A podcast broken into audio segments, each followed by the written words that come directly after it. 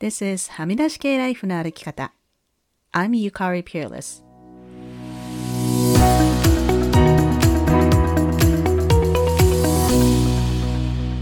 周りが決めた道からはみ出して自分だけの生き方をする人を応援するポッドキャスト。はみ出し系ライフの歩き方。Welcome to episode 270. 皆さんこんにちは。ピアレスゆかりです。今年は日本の桜の開花がすごく早いというニュースを見ましたが、日本の皆さんそんなに暖かいんですかね？私はというと、先週のエピソードでもお話ししたように、今月末で引っ越しなので、もう家の中がすごいことになっていて、ただでさえ長いこの to-do リスト、やらないといけないことのリストがさらに長くなって、はっきり言ってもう今かなりストレスマックスなんですよね。数日前のことなんですが、ほんとね、このやることリストがいっぱいありすぎて、毎日それをこなすので精一杯なんですけれども、そこにね、また仕事で緊急のトラブルとかが入ってきて、もうかなりやばい、テンパってる状態にいたんですよね。それで、まあ、うちの夫も同じように引っ越しでストレスとか、まあ、不安が溜まっているので、ほんの些細なことで、まあ、喧嘩まではいかないんですけど、こうお互いの言ってることがうまく噛み合わないっていうんですかね。私はこう言ってるのになんで理解してくれないの？みたいな状態になって。でも、やっぱりね、ストレスが溜まってたんでしょうね。夫との揉め事が直接の原因じゃないんですけれども、もうなんか私は涙が出てきて、で、こう、涙ってこう、感情を解放してくれるので、一旦泣き出すと止まらないみたいなことないですか？なんかそういう状態になったんですね。昔ですけれども、山田栄美さんの Make Me Sick という名作のエッセイ集がありまして、もう30年くらい前に出た本なんですけれども、そこに感情の表面張力っていうエッセイがあったんですね。表面張力ってあのコップにね、水をギリギリいっぱい入れても、こう、こぼれそうでこぼれないっていうあれですけれども、ストレスとかで、こう、感情が溢れそうになっている時に、こう、ちょっと動揺することが起こると、感情が溢れ出るっていうのを、まさに数日前体験しました。それで思い出したのが、多分ね、もう1年以上前になるんですけれども、なんかほーと思って保存していた TikTok を思い出しました。例えばね、あなたがコーヒーの入ったカップを持っていて、誰かがドンとぶつかってきたら、そのコーヒーがこぼれますよね。で、もしあなたがお茶の入ったカップを持っていて、誰かがぶつかってきたら、こぼれるのはお茶ですよね。当たり前のことですけど。カップの中に入っているものが溢れるんですよね。当たり前です。で、これって人間にも言えて、例えば、私がこうずっと悶々となんか怒りを心の中に溜めて生活していたら、私の生活をぐらつかせるようなことがあったら出てくるもの、まあいわゆるこぼれてくるものっていうのは怒りなんだと。で、私の中にずっと悲しみを抱えて生きていたら、何か事件が起こって私の心を揺さぶることが起こった時に出てくるのは悲しみなんだとその TikTok では言っていました。だからその自分の中にあるものが出てくる。だからカップの中にあるものがこぼれるのと一緒だって言ってましたね。これって先ほどの山田恵美さんのその表面張力の話と同じようなことだと思うんですよね。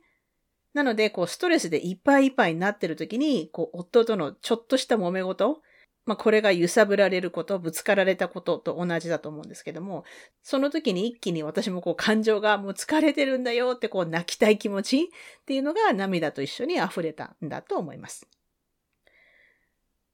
この話にはちょっとした続きがありまして、泣いたちょうどその時に 仕事の仲間的な男性からメールが来てですね、まあこの人は私の上司ではないんですけれども、この数年関わっている団体のプロジェクトマネージャーみたいな感じの人で、まあ週に数回は必ずメールするし、まあ Zoom でもよくミーティングするし、まあ実際に出張とかでも何回も会ったことある人なんですね。で、まあその人からなんか突然メールが来て、その件名が I hope you are okay ってだけ書かれてるんですね。で、その実はその週、まあ、この団体ではいろんなプロジェクトを今やってるんですけれども、なんか次から次へと新しいプロジェクトがね、なんか追加されてる状態だったんですね。で、私はもう年が明けてからずっと忙しくて、こう毎日の to do リストが70%ぐらいしかできなくて、残りは次の日に繰り越しみたいなのがもうずっと続いてたんですよ。なので全く余裕のない状態で、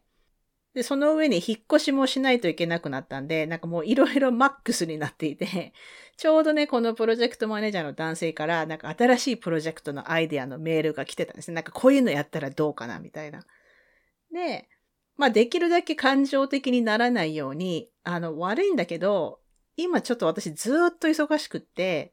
その上に引っ越しもしないといけなくなったから、なんか、はっきり言って余裕ないし、新しいプロジェクトとか、最低でも3月まで無理ってメールしたんですね。バウンダリー ですけれども、それでその人も、あの、普段なら OK っていいアイデアだねってこう、普段なら乗ってくる私が、なんか今はマジ無理って言ったので、ちょっと心配したみたいで、個人的に大丈夫って、なんかいろいろ新しいことを押し付けていたらごめんとかって言って、人生で一番大事なのは健康とファミリーだから、バーンアウトしないようにっていうメールをくれて、この人はですね、いわゆるまあ、普段はあんまり感情な話をするタイプの男性じゃないので、なんか正直最初はちょっとびっくりしたんですけれども、やっぱり嬉しかったし、こういうふうにケアをしてくれると、その人への信頼っていうのがぐっと高まりますよね。で、つながりっていうのも感じることができると思います。という感じで、今週は感情の表面張力の話と、人にリーチアウトすること。メールでも LINE でもね、何でもいいんですけど、最近大変そうだけど大丈夫？って、ちょっと声をかける程度でいいんですけど、その大切さということを話しました。個人的にも本当にたくさんのハミライリスナーさんから、ゆかりさん引っ越し頑張ってくださいとか、私も最近引っ越しして大変だったので気持ちわかりますとか、ブッククラブのメンバーさんも、ブッククラブお休みにしてもみんな理解してくれると思いますよとか言ってくれたり、まあ、地元のビクトリアの友達も、まあ、古着とか古本の寄付するものをピックアップしに来てくれたり、おにぎりとお味噌汁を差し入れしてくれたり、もう本当に私は友達に恵まれてるなと感謝の気持ちでいっぱいです。とりあえず今日で今住んでいるこの家からのはみらい配信は最後になります。次回は新居からの配信になりますが、落ち着くまで少し時間をいただくかと思います。さて、それでは今週のポジティブです。今週のポジティブは、このポッドキャストでも以前話したと思うんですけど、家から歩いて5分の場所に本当に美味しいペーストリーショップがありまして、さっきね、その前を通りかかったら、お店はもうなんかソールドアウトしてるんですけど、売ってたものはね、全部売り切れてるんですけど、オーナーの女性がたまたま外にいたので、ちょっとお話をすることができました。で、このお店はもう本当にね、開店時に行列ができるお店で、最近忙しくて全然行けてなかったんですけど、あの、実はね、引っ越しすることになって、みたいなことを伝えて、まあ今までよりね、遠くなるけど、また来るからっていう、まあ挨拶ができたっていうのが嬉しかったです。私の場合ね、市内の引っ越しなので、全然こう、お別れっていう感じではないんですけれども、この、このネイバーフッドっていうんですか、このエリアから離れるっていうので、ちょっとね、なんか感傷的な気分にもなりました。